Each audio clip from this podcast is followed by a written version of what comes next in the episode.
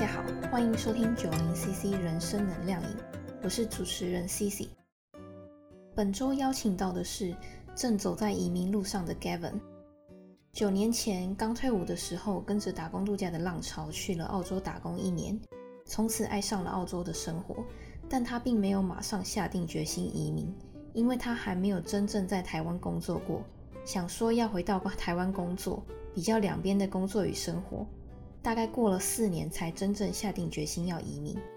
现在就让我们来听听他说，看看打工度假如何改变他的人生吧。大家好，我是 Gavin。先大概描述一下我的经历吧。当初当完兵刚退伍，一时间不知道干嘛，然后想那时候那时候澳洲打工刚开始，就是刚开始流行，然后很多人就是过来。其实一开始大部很多人都过来赚钱的。然后那时候也是想说啊，反正就没事，那就出来看看，就过来澳洲。然后来澳洲一年结束，一年结束的时候，其实那时候有做到一些工作，然后已经觉得澳洲很棒，蛮想留在这里。但是因为那时候还没有在台湾工作过，所以我想说，就是我应该还是要回台湾是工作看看。那最后就是两边都做过之后再比较，然后最后再做决定这样子。打工度假一年之后，那我就回台湾。好，那时候大概二零一一年，已经九年了，真真是久啊。好，然后后面我回。到台湾之后，我就在补习班教数学，主要国中、国小数学。说真的，薪水普通，大概三三万多块吧。但是工作时间很长，然后压力也很大。我那个时候好像就是周休一天，然后如果遇到那种断考前或者是什么的时候，就是会直接进修。记得最多的一次是我连续工作三个月都没有休假。就完全完全没有休假，就一直做，而且而且每天的时间都很长，周应该一周应该都有七八个小时。那后来我就真的觉得这样不行，就太累，因为跟澳洲比起来就差太远。我一千的时候，那时候周因为那时候汇率还是三十块嘛，所以基本上如果一周破千就是就是三万，就一周就三万块。然后我回到台湾之后是一个月三万块，那就是那个落差就感觉蛮大的。所以在台湾工作大概三四年之后。哦，其实那时候有给自己一个目标，就是说，就是我觉我觉得在台北生活至少一个月大概要六万块，然后我就想说，我如果我如果三年，我如果三年内我的薪水没有加到六万块，那我就还是就是移民移民为目标这样子。那我最后做到结束的时候，老板是开四万五要留我下来，然后我想一想，觉得我好像还是比较喜欢澳洲的生活，所以我就还是辞掉了。我是念工，我念工程的，其实我蛮多同学他们真的就是在。就是他慢慢跳槽，然后就是做那种科技业，然后他们现在其实薪水都还蛮不错。他们刚开始也是很超，然后也是也是爆肝爆到不行，加班费都没有加班费。但是他们就是蹲久了，就大概工作五年、七年、八年之后，就是现在应该有一半也都破百万的了。是什么电机还是机电还是什么土木啊还是什么？什么工程资讯就差不多，我我是念能源工程啊，但是就是大概能源，就是大概接近可能机械或电机的都算是，就算差不多同类的。就是我的我的同学有有进奇美的啊，台电的啊，台积电或者是红海的都。我有一个疑问，就是你当初一签回去，怎么没有找相同，就是一样是这种工程类型的？就是你刚才说的那些大厂。因为那时候我的同学们正在水深火热当中，所以哦，你不想跟他们一样，我就没有想去了。就是他们，他们可能起薪有四万上下，但是真的也是爆肝爆到不行。我最惨的是有他们在美的，我那时候下我还记得我下去南部，然后我要找他们，然后想说大家跨年的时候吧，我们想说要不然我们就去高雄跨个年这样子。然后他们是在那个台南场嘛。他说不行，他会怕，他没有，他是他没有在上班，就是他是有休假的，但是他怕去高雄太远，如果电话打来，他要赶回去会赶不回去，所以他就算休假都是 on call，就是他他都不敢离开台南，他要随时等公司的电话，如果 call 来，他就要进，他就要回到公司去，所以我就想说这也太惨。请问那位朋友过得好吗？现在还行吗？他后来考去台电了，就是应该现在是比较比较爽。的学长跟同学全部都阵亡了，全部都跳槽，没有一个还留在。太稀罕，等一下我可能之后要把这个名字后置。可是你也是说事实啊。没关系，我我把它后置，把它逼掉。对。反正因为那时候他们他们也都还很菜，所以他们也都在水深火热当中，所以我怎么听到都是很惨，就完全不想去做这一行，就没有进去啊。当然他们现在有些人是算是苦尽甘来啊，也不也不能说苦尽甘来，他们还是很超，但是至少有钱，就是薪水有上去这样。所以我后来大概做个我在补习班做了三四年之后，哦，我以前英文很差，我从国二开始我英文就从来没有及格过。然后高中那种，或是考大学那个考卷下来，全部都是一题都不会，就是全部从头猜到尾，没有一题会的。那我就想说，看啊，我这样子怎么可能移民？就是我的英文，我的英文这么烂，这样一定不会成功。然后我就去了菲律宾三个月，先去念英文。那时候很多人推荐，看到很多人去学，好像效果很好。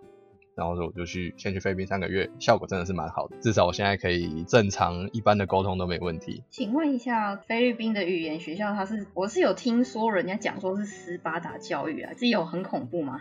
还是怎样？它其实可以选，就是你可以自己选说你要上怎样的课程。那我是选斯巴达，但其实没有真的很斯巴达，因为我们像我这种，我们都是成年人，台湾过去的大部分都是成年人，然后都是自己的，就是自己付钱自己过去的。他们真正斯巴达是那边大部分的学校都是韩国人开的，然后他们当初开这个学校是让那些就是那些韩国的家长们，他们想要送小孩去留美留英的这一种，第一站先到菲律宾去练习，就是体验外国生活跟英文环境，跟把他们英文练起来这样子。然后因为比较便宜嘛，你不会一去美国就很烧钱，你去英国更烧钱。对，所以他们。最一开始，这个语言学校是这样发展起来，就是让，就是韩国他们的那种补习班文化，然后去加上他要留学这种，所以他是，他算是就是韩国人开在菲律宾的英语补习班，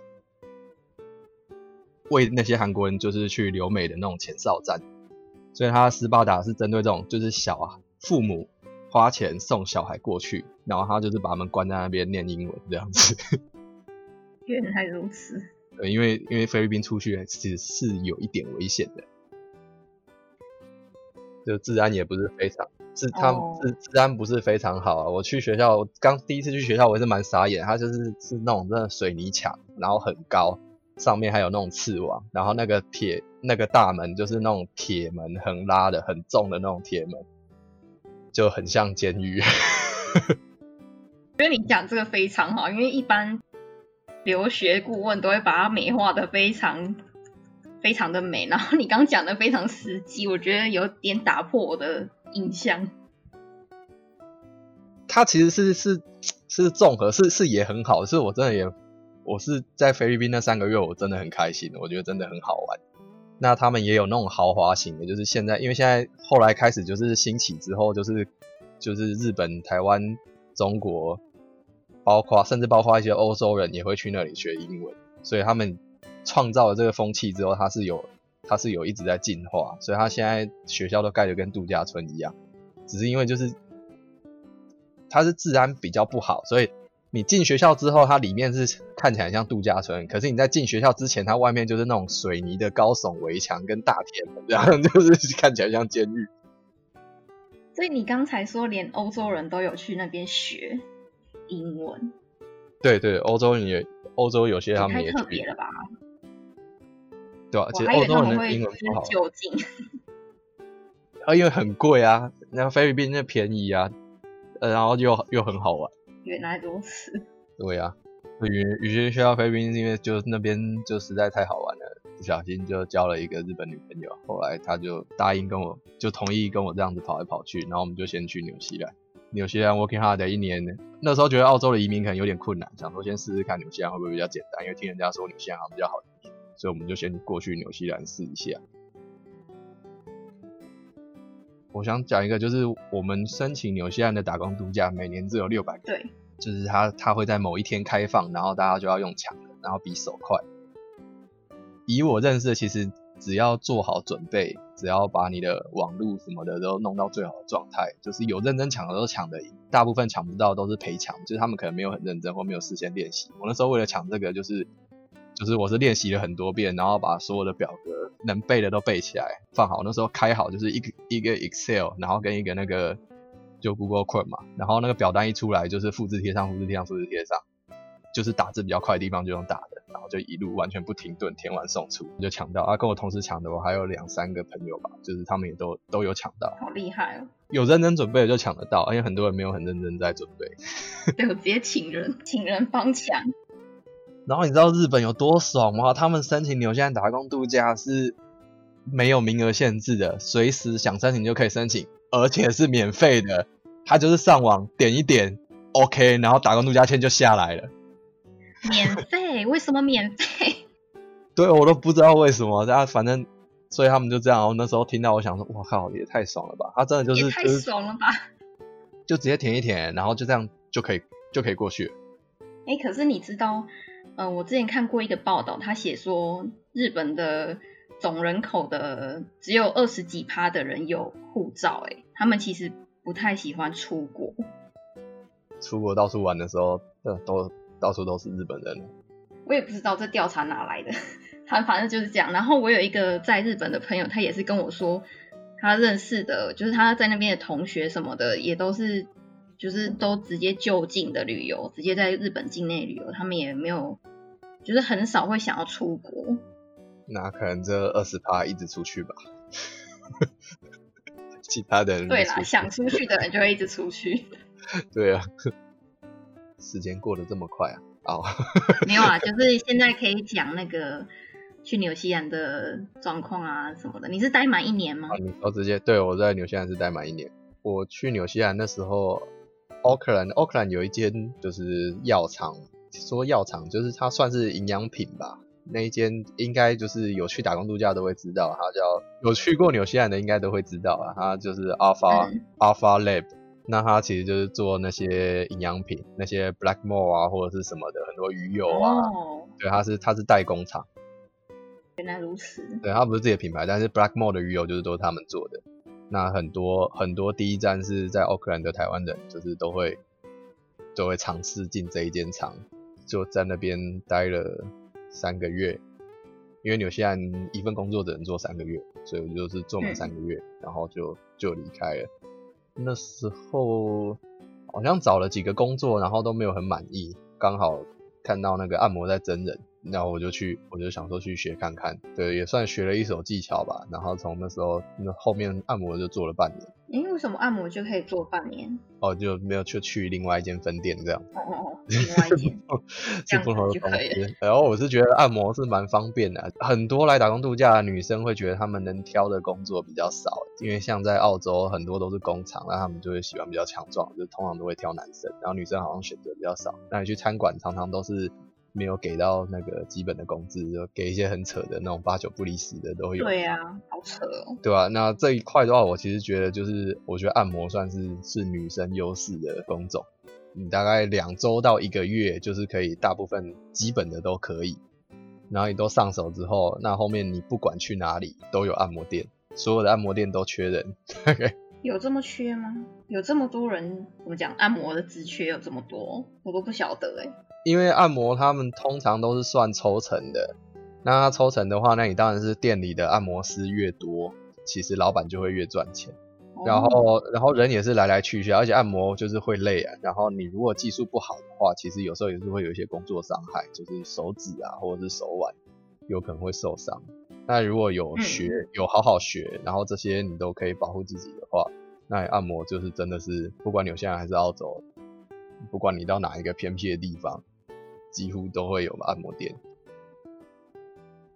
而且这个也可以自己私底下接吗？可以啊，就是也可以自己接，但是自己接就是有时候怕会怪人或比较危险，就是最好。哦对，如果按摩店的话，就都挑商场的啊，就是路边的，路边的也不是说都不好，但是在还不懂的时候，就是商场是最安全的。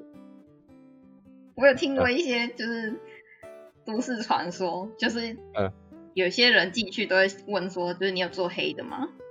那种路边的按摩店。对，有些有些会有。我有一间按摩店在黄金海岸，就我就是在路边的，但是我们是做正常的，没有做其他，就是只有按摩。但是就是会一直有人过来问我们有没有做，就是 special 这样。我在黄金海岸那边，其实很多街边店都是真的只是按摩店而已，但是他们好像就是会。不知道是早期还是或者是哪些地区，可能街边的都是黑的，所以他们有些人就是会有一个印象，他就会觉得好像好像路边的就都是黑的，其实不是路边的都是黑的。那如果是女生的话，就在你一开始挑店的时候，最好是从商场开始啊，比较安全。原来都市传说是真的，对啊，真的真的有做黑的，然后真的他们都，他们就他们都会问啊，那个老白人 就会问。这样子的话。你在纽西兰就是做按摩跟那个药厂，就这两个吗？其他几个，其他几个就好像不太需要，就是比较少，比较天数比较少。对我也没有也没有做很久，然后也不是什么很好的工作，也也没有到很差啦，但是就嗯不值一提。我有听人家说纽西兰那边没有什么黑工，是不是？对，纽西兰的黑工真的很少，因为它的基本工资就不高了嘛。我不太确定现在是多少。我去的时候是十四点五，然后后来有加有加零点五，所以是十五块。这大概是两三年前的，因为照他们的习惯，每年都会加，所以我不太确定现在是。那因为它本身就已经薪水就比较低，而且纽西兰的物价比澳洲高，这个是比较神奇。对呀，他们薪水比较少，可是他们的物价跟税比澳洲高。所以它就造成说，你如果你如果在就是你在用黑工的那个情况，就是真的会生活不下去啊，那就那当然没有人会做啊。然后另外一点是因为他们有背包客的那个数量管制，所以它不像不像澳洲，就是在最好的时候就是就是有无限的包包啊，就是你你今天你开十块钱，今天这个不要做，后面还有一百个在排队，他根本就没在怕。对啦，对啊，在纽西兰就是你你开正常的，你就开基本工资，你都不一定能找得到 OK 的人来工作，所以就变成黑工就很少。加上还有一点就是纽西兰的工作签非常好申请。什么意思？纽西兰的工作签对很好申请，就是你你只要在那边你在那边工作，然后你老然后老板要帮你申请工作签，几乎就是申请就有。有这种事？对对对，所以所以大家都可以合法工作的情况下，就不会去就不会去做那种低于基本时薪的。那澳洲是因为很多人他们其实不能工作，或者是很多跳机的，或者没有身份的，那他们他们只能做现金啊啊啊，他只能做现金，那那他们本来就不是合法的，那不是合法的老板就会压榨他们，压榨压榨久了，这个市场就变成这个价格，就是你很多你今天你想做二十块的。可是可能有一百个没有身份的，他只能拿现金的，他就要做十块的。那老板他就就请他们做啊，因为老板就省钱。那在纽西兰就不会，因为纽西兰你只要就是你你想要工作，那你工作之后你去申请工作签，那政府就给你工作签，所以你就可以合法做，那就不会有人黑工的在那边跟你抢工作。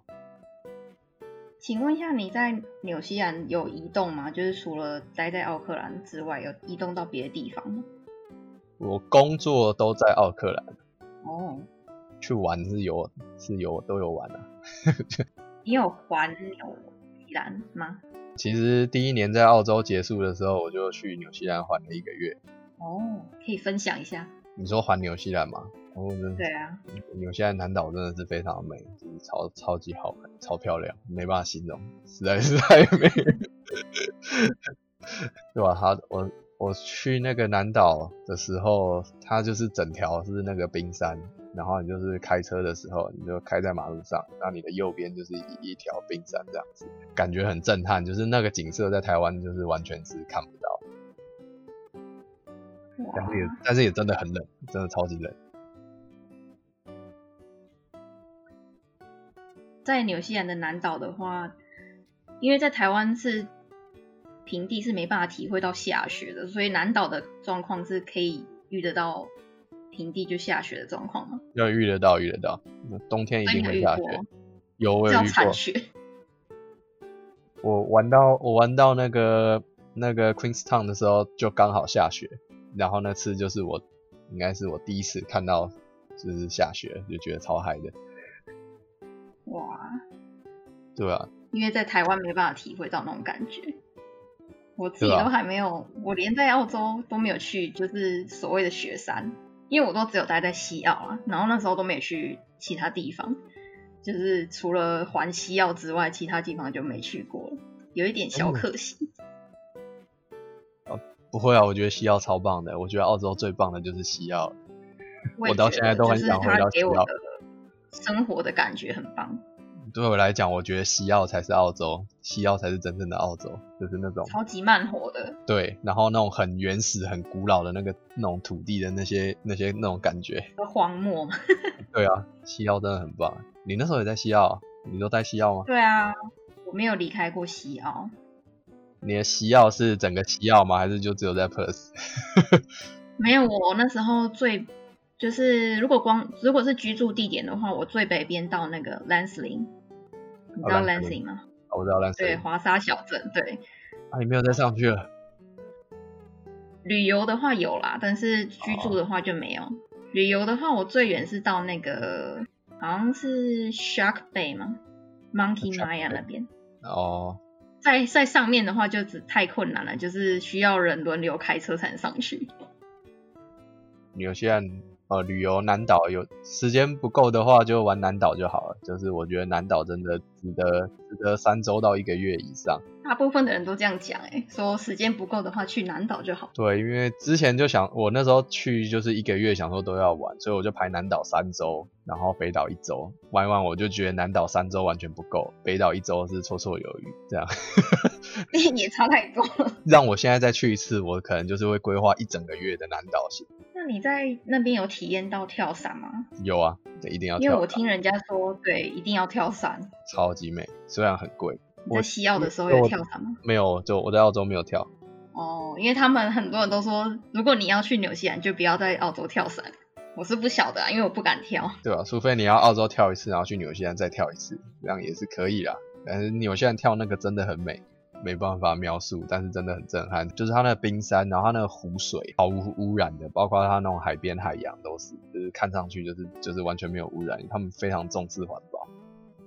那就是因为你现在人目前在墨尔本嘛，这个就是你人生经历了这个打工度假，那它带给你什么样的成长？你觉得你自己有了什么转变？我觉得打工度假对我的帮助算是非常大，因为我以前其实是不太会交际，某种程度来说算是比较自我吧。就是我可能考虑事情的时候，我不会对于别人的感受，有些我我以前我是没有办法感同身受，就是我没办法知道说我可能做一些事情或者我讲一些话。然后会造成有些人他会受伤或很难过或干嘛，这在以前我没有办法理解，我就觉得这样有怎么样嘛，就是啊，但是别人就很难过，就是这块。但是在我打工度假过来第一年的时候，因为过来都是几乎都是住 share house，然后都是跟很多人一起住，然后就是有各式各样的。那我那时候刚毕业就过来，所以其实，在那个时间点，我接触到的朋友对我来说都是大哥哥大姐姐嘛，就我那时候二十二十二岁、二十三岁，其他打工度假很多都是可能二十八、二六、二八、三十的。社会社会经验比较丰富，那他们的那种交际也都比较清楚。那我是就等于是我在短时间内跟很多人在做社交，然后又是被强迫一定要社交，因为那个时期人很满，所以我们都不是单人房，就是一间房间可能都有三四个人或以上这样子。然后就大家每天一起生活，一起。虽然大学的时候也是住学校宿舍，但是因为在台湾大家其实都吃外面，你跟朋友就是在宿舍就打电动嘛，然后或者是出去就出去玩，不像说在澳洲在打工度假的时候，大家会是一起生活，就真的是一起生活，就是会一起一起煮饭，然后有时候出去一起买菜，或者谁有车的时候要去哪里的时候，就顺便帮忙载一下。那其实就会遇到就是就是有些人他可能就是你载他几次，那他他可能会煮东西给你吃或干嘛啊。有些人会比较直接，他就是说那没关系，我帮我帮你贴补油钱。有一些人就不会，他就是他就会当做好像是应该的这样子，可能没有给你任何回应或任何回报，或甚至更过分，他就会觉得哦，我明天要去哪里，直接叫你载他。就是把人当司机，对，是这种奇葩，我也认，我我也遇过，然后我就我就想说，很很奇怪，就是你你哪来的勇气这样直接跟我讲，是我欠你的，对吧、啊？那你至少有些因为朋友你这样在我，我觉得我觉得你你不用给我钱没关系，但你至少你至少要态度要好一点吧，你就是直接说我、哦、明天要去哪边，你载我过去。我觉得这个奇怪，超怪的，感受很差。对啊，然后就是同时。应该说就是同时有正面教材，也有负面教材，然后同时这样子的吸收冲击，所以我觉得就是在这个之后就就成长很快，就是可以知道为什么以前有些人会对我不爽，或者是我人缘为什么以前不好，嗯、人际关系 方面就是就是忽然可以理解，因为同时有那个那个对照对对照组，对，有很好的，然后也有不好的，然后同时都混在一起，然后都在同一个时间这样发生。很多情况，尤其一起旅行的时候，其实很多事情就是大家都是要沟通、要妥协，或者是要谈判。那这个就蛮需要沟通技巧，不像在台湾说哦你不爽，那你就不要去就好了。因为有时候你可能四个人，然后你是在一个那种荒郊野外，前后城市都离五百公里以上，对啊，有时候连住哪里都会吵架。还有些人想省钱，我们睡帐篷就好了。有些人就说我我干嘛省那个四五十块，把自己弄得那么辛苦，然后就吵架了，就是。没错，这个超容易吵架的。对啊，那。就是就是就是经常就是可能有时候我调解嘛，有时候我跟人家吵架，别人来帮忙调解，大家慢慢说理，然后就是想办法说找到一个双方都可以接受的点。就我觉得主要在这一年，就是这一些上面就磨合的很快，学习到了交际手腕，要学习到交际手腕，然后包含说就是有时候你要就你要说服人家同意你，你不是就是跟他大声讲道理，要用对方听得懂的方式来跟他讲，用他的角度，用他的逻辑来跟他沟通，不是用你自己的逻辑去跟对方沟通。没错没错，站在对方的角度，对吧？其实还蛮有趣的。因为这个节目的主要的宗旨就是去鼓励大家前往世界各地打工旅游，然后获得一些能量，然后增广见闻及人生观跟世界观。那就是现在，请你对观众呃听众们说之类的话，你可以自由发挥。来打工度假是我一个就是非常好的回忆，就非常美好。我几乎可以说，它目前是我人生中最美好的回忆。这中间就是。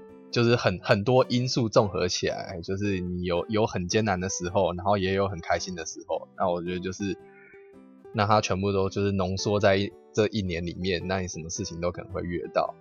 那我就觉得非常好玩，就非常建议大家可以出来，因为台湾台湾说实话是就是真的很小。我觉得人生很长，就你以平均年龄就算就算七十岁好了，你从大学毕业，那其实也还有快要五十年的时间。有五十年的时间，总不是都在台湾工作吧？或者是，或者甚至说你的黄，就是年轻的时间，黄金时期，二十岁到四十岁，体力最好的这个时间，就算不想移民，或者是最以后最后就是只想要待在台湾，但是我觉得在年轻的时候就是出来增广见是非常好的。台湾不是说不好，但是台湾因为它算是算一直算蛮单纯的，就是在大部分在台湾大部分都是就是只有台湾人。就是没有其他各国的人，你可能会可能有些人觉得说，哦，台北也是很多外国人在这边工作，就是是没错。但是今天比如说在墨尔本好了，我在任何一个商场，或者是我走在墨尔本市区的大街上，我一眼看去，我绝对可以看到超过十个不同的国籍。当然，这个在台湾，你可能在要在台北车站或者在那种新一区，你才有可能，你要在。你要特别找找到一个很局限的位置，你才能你才可能一次看到说非常多不同的国家的人在一起。那我觉得就是就是澳洲就算也它也它其实也算是一个大熔炉，因为它是一个移民国家，所以它在同一个地方你可以遇到各个国家，不管是欧洲的美国人或是黑人、东南亚的。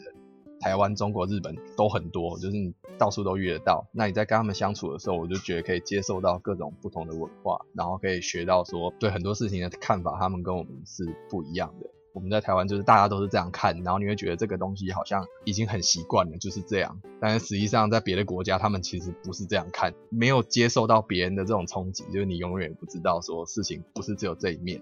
我可以举一个例子，我我在南澳的时候，然后在一个马铃薯厂，那个马铃薯厂是正规白工，时薪二十二块嘛，它是正规公司，所以它所有加班费都会给。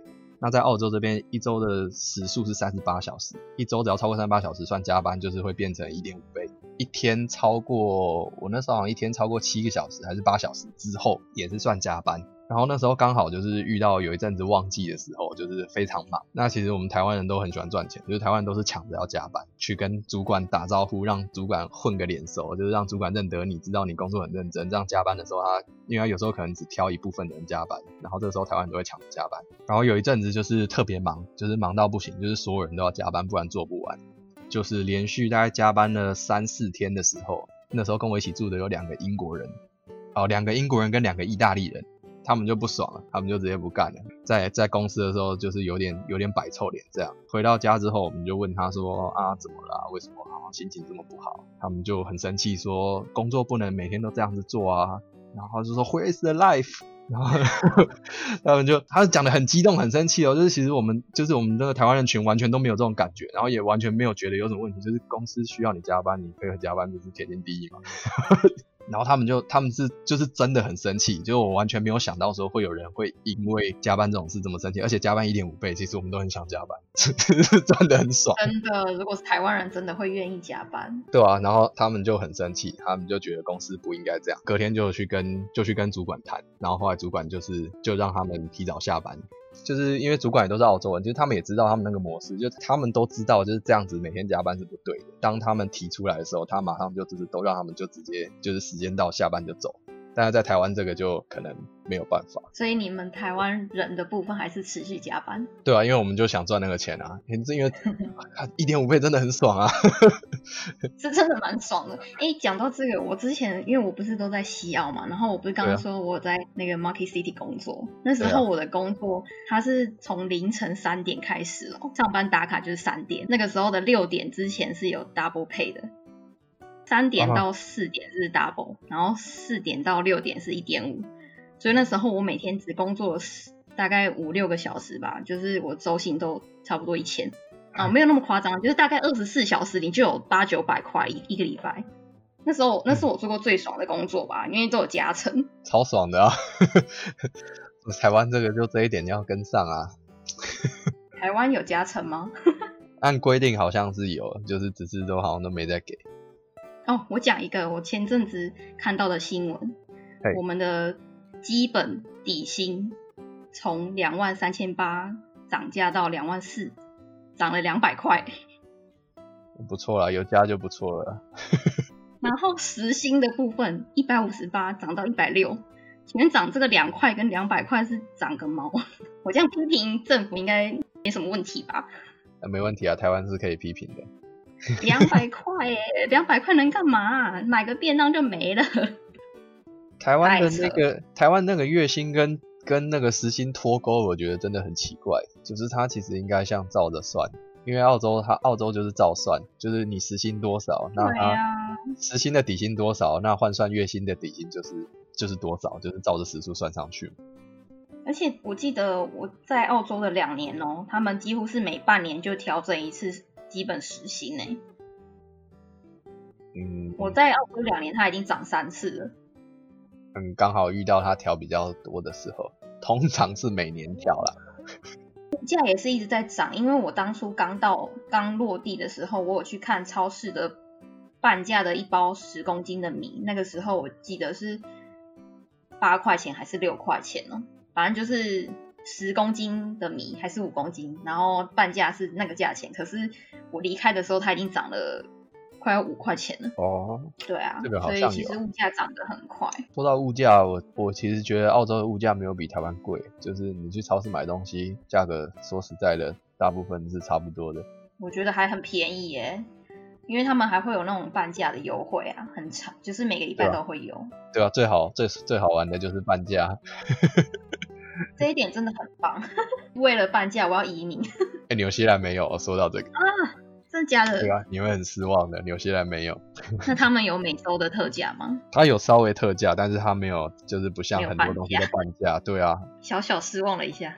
对啊，你会很失望。我去的时候就很失望。不过没关系啊，如果那边环境也是很舒服的就好。然后油价也比澳洲贵。哦。房租也比较贵，房租还好，房租不会。在纽西兰找得到便宜的，纽西兰租得到便宜的房子。我之前在纽西兰相关的社团找住宿啊，他那种双人房的，就是房间好像都要两百，就是奥克兰啊，两百五三百啊。你不要找那种，你就不要找 share house 那种，你就找一些当地的，或者是一些真的在那边的中国人。纽西兰的房租我觉得比我觉得比澳洲便宜，车子也比澳洲便宜。怎么跟我认知的好像不太一样？真的真的，因为我那时候住我住双人房是一百五，在奥克兰。哇，我到时候来找看看。到时候去你可能就找一些就中国人的网站吧，然后你就可以看到很便宜的。我想请问一下，因为你说你有在农场做食宿交换的经验，是在澳洲哪里？哦，我在西北，在 Broome。哦，布鲁姆。然后那个也是哦，这个也有一个文化冲击的地方。有的时候做食宿交换嘛，然后他农场主是一对夫妻，然后跟一个小孩。一个是我看到他们的婚纱照，就是他们小孩也在婚纱照里面。那我就很惊讶，就问他们，他说就是因为澳洲其实你只要同居之后，你的那个权利义务跟结婚是一样的。那他那结婚的话要办婚礼或什么的很花钱，所以他们有些就是没有什么钱，他们就是先就是同居，就是伴侣身份这样子。然后他们所以小孩也都有了，但是他们就一直没有办婚礼，没有去那个签那个去去领领结婚证。然后就到那个小孩好像七八岁的时候吧，然后他们就是存够钱了，然后再办一场婚礼，然后所以小孩也是，就是小孩，我觉得他们的儿子也一起参加那个婚礼，然后我觉得这真的是一个非常有趣的事情，好 特别哦。主要是他们的婚纱照里面都有他的儿子，然后我觉得这个也蛮也蛮好的。我就问他们为什么，就是就是他们那个他们在 run 他们那个农场，就他们说他们年轻的时候是那个妈妈是在珠宝店上班吧，然后那个爸爸在哪上班我忘记了。那他就说，他们就是那时候就是拼命存钱，拼命存钱。他说，大部分澳洲人的梦想就是年轻的时候认真上班存钱，那存到一笔钱之后，就可以买一个农场，然后就可以自己当农场主。就这样很快乐这样子，然后 我一听我就想说，个台湾人都是说我找不到工作要回回家种田，然后他们是拼命工作存钱，然后要去经营农场这样，真的是很特别，很不一样。对我，当下听到的时候都傻了，我想说，嗯，台湾都是说你好像好像工作赚不到钱要回家种田，然后他们是要很努力 去种田。但是我们在澳洲的认知都是，其实澳洲人不太喜欢存钱呢，是是这样吧？他们消费习惯。有些啊，啊还是周周光族，他们因为薪水高，所以他们其实是有需要的时候才开始存。哦，原来是这样子。我一个朋友，她刚嫁给澳洲人，然后那时候之前跟她老公聊天，然后他们就讲到说，我就说啊，你不用不用存钱买房，因为台湾人其实很多人大概都从出社会就开始工作，然后拼命存钱，就是为了买房吧。然后就大概问了一下，我说啊，这样子买房子怎么办？他说大部分澳洲人就是。准备要买房的前五年开始存钱了，然后存五年，然后就可以买房了。我靠！好，没关系。我们可能存了五年都还存不到头期款呢。以他们的工资，当然他们现在房价也涨到很贵了，所以他们也是也是很多澳洲人也是有抱怨。至少在我去一千的时候，那个时候是还可以。那个时候他们还是就是大概，如果他们认真工作，存个五年差不多，头期款没有问题。对啊，同期款大概八十八万到十万澳币左右。对啊，不用不用到这么多，然后有些十趴就可以了。哦。那有些房子可能不是在市中心的话，可能四五十万就有，所以要存个五万块啊。那他们一年，他们年薪一年随便都买六七万，一年存几万，五年就五万了。好爽。对啊。今天差不多就到这边，那你应该还有很多没有分享完的吧？真的要讲，是还很多可以讲啊。对，那我们之后有空再约。好哦，呃，那就先这样。非今天非常谢谢你接受访谈。今天非常谢谢 Gavin 的分享。他不是一个冲动下决定移民的人，而是给自己一个目标去达成。回到台湾，实际工作了四年之后，才真正下定决心要走上移民的路。打工度假不仅改变了他待人处事的观点，也改变了他日后的生活。我非常有印象的是，他提到人生这么长，念完书还有差不多五十年的人生，打工度假仅仅占了一到两年的时间而已。鼓励大家，如果有机会的话，一定要体验一次打工度假，让自己生活在不同的国度，用不同于以往的观点看待生活上的一点一滴。目前九零 CC 人生能量饮在 Apple Podcast 跟 Spotify、SoundOn 都有上架，在 Facebook 跟 Instagram 也都能找到我哦。所有的资讯都放在说明栏当中。如果喜欢我的频道，也欢迎留言或者是分享给其他的朋友哦。今天就到这边，我们下次见。